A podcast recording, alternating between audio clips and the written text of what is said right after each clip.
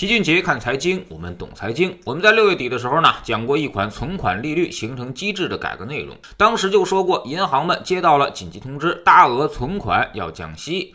六月二十一号起，用新的利率机制，基本结果就是活期上调，一年期不变，两年以上的期限呢全面下调。存款时间越长，下调的利率也就越多。时间过去了二十多天，有媒体呢走访了一些银行，发现利率下调这个事儿，大家普遍都比较麻利，比较积极。有的银行三年期定期存款利率产品，从之前的百分之三点八五到百分之四这个区间，已经下调到了百分之三点二五。目前市场上利率中最高的应该是三年期大额存单的利率，最高呢也就给到了三点五五，多集中在一些中小银行当中。那种超过百分之四的存款利率，现在基本上已经很少见了。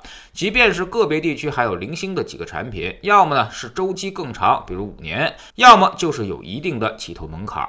其实之前我们就在知识星球秦爵的粉丝群里面讲过，存款利率机制的改革主要是为了利率市场化，也是跟 LPR 贷款利率接轨的一种方式。另外呢，也要避免银行间的恶性竞争，加强这种货币政策的传导机制，推动整体社会融资成本下降。这就属于把面粉的价格给降下来，推动面包降价的一种方式。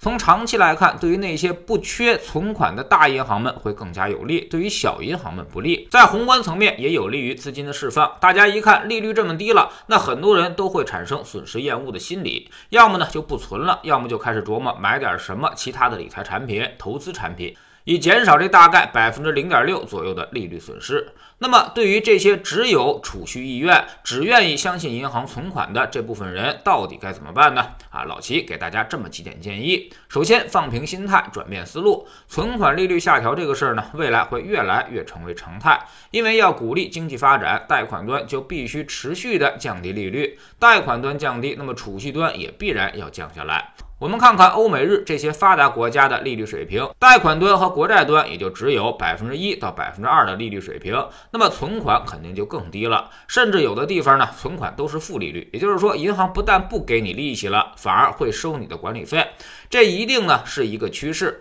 估计未来十年很有可能成为现实，所以再也不是你存银行就能每年拿利息这么简单了，特别是那些指着这些利息养老的朋友，你会发现利息已经越来越少了。其次呢，就是要想得到更高的利息，就要增加风险溢价。也就是说，旱涝保收、国家兜底的这种利息就只有这么多，未来还会更少。但是你依旧可以拿到一些高息，但必须要承担一定的风险。这其中呢，就要对风险进行甄别。有些风险是好风险，有些风险呢就是坏风险了。啥叫好风险？比如国债、金融债这种东西呢，也同样是国家兜底，名义上是有风险的，但实际上没啥风险，要比存款利率稍微高一点。至于那些坏风险就不好说了，比如之前的 P2P 们啊，那么看起来好像是保本保息，还有资本背书，也有人担保，但一旦出事儿了，就啥都没有了，可谓是血本无归。第三，老齐可以给你个建议，可以用一部分存款买点债券基金，对冲你的利率损失。我们刚才也说了，长期利率肯定是持续下降的，那么债券的价格和利率它是负相关的，一旦利率长期下行，那么债券价格就会长期上升。在债券的大牛市里，一些纯债基金也经常能跑出年化百分之八到十的收益。如果跟熊市平均下来，那么债券总的收益应该有年化百分之五到六的水平，要远高于存款利率。但唯一的问题是，很多朋友没有跟老齐学习，所以你无法判断什么时候是债券牛市，什么时候又是债券熊市，所以你也只能够长期持有，比如五到十年这样的周期，那么基本上就是一个平均收益水平了。这样你用一半的资金去买这些债券基金，多赚出来的利息刚好能弥补你的损失。那么有人又问了，遇到债券熊市赔钱了怎么办？如果你缺钱，就先花那些存款的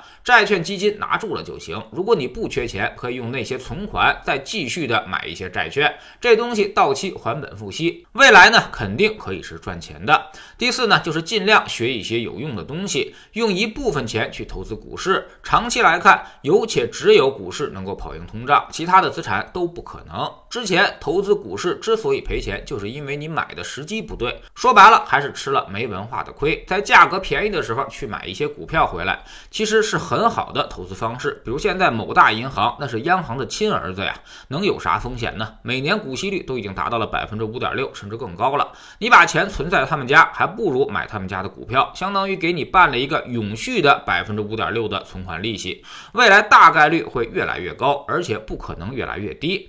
有这种好事，你敢不敢呢？之所以很多人都不敢买，就是因为怕赔钱。但那其实只是短期的波动，正因为这些波动，现在才能给你这么高的股息，否则它早就被抢光了，也轮不到你了。你只要把它当成长期存款，平时根本就不用看，五到六年之后再来取，到时候肯定会有一些意外的惊喜，远比你来回折腾滚存那点定期要划算的多。有时候看到那些大爷大妈们天天去抢那些存款、国债，也挺可怜的。辛辛苦苦一辈子就这么点钱，大部分还都在低利率时代让通胀给吃掉了。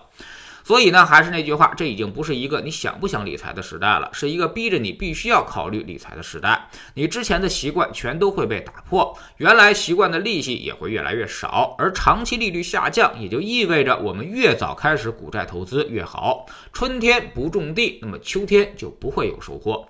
在知星球秦杰的粉丝群里面，关于怎么投债券、怎么投股票、什么时机下手、使用什么产品，老齐呢都有详细的讲解。不但要让你知其然，更要让你知其所以然，告诉你为什么会这么做。而且我们的策略全都留在了星球里。如果你不信任我，可以进来先挖坟，看看我们之前说的都对不对。在这里学习的小伙伴，只要稍微认真点，全都能赚到很多的收益，而且会规避大量的风险。在知识星球老七的读书圈里，我们今天呢会给大家讲一本非常厚的书，叫做《投资策略实战分析》。